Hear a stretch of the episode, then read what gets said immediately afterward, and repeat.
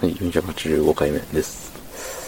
えー、っとね、今日は休みです。うん。髪を、髪を切って帰切って帰ってきました。うん。そんな本日、えー、っと、12月3日、金曜日、14時57分で、5す。はい。うん。髪切ったんですよ。あのー、ね、まあ、いつも行かせてもらっている美容院の方に伺いまして。そう。でね、いつもね、いつもっていうか最近、ここ何回かで、まあ、そのお店の、なんていうの、システム的なものが変わったのかわかんないですけど、そのも、実はもっと前から聞いてたかもしれないですけど、僕が覚えてないだけで。あの、シャンプーをね、してもらうじゃないですか。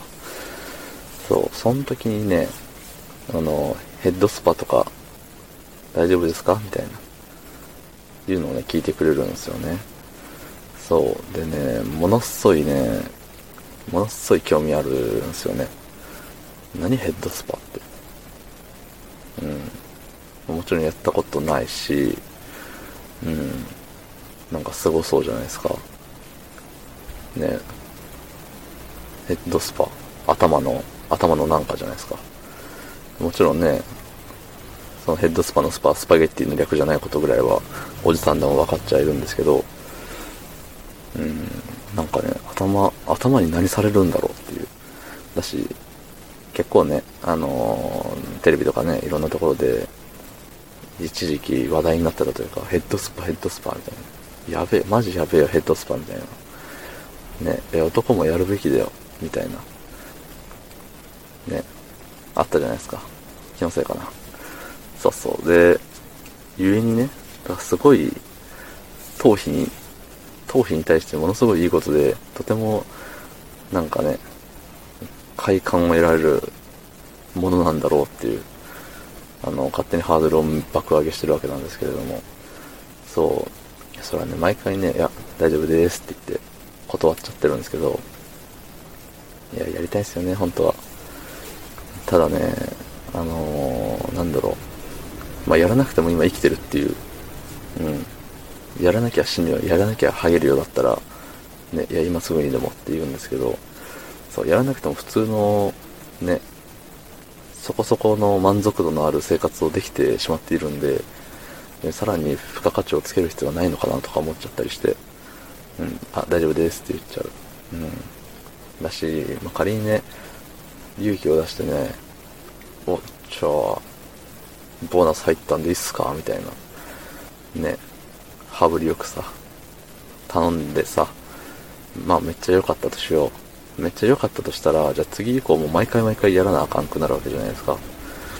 うん。いや、ね。それはもちろんヘッドスパがタダでやってもらえるわけではなく、ね。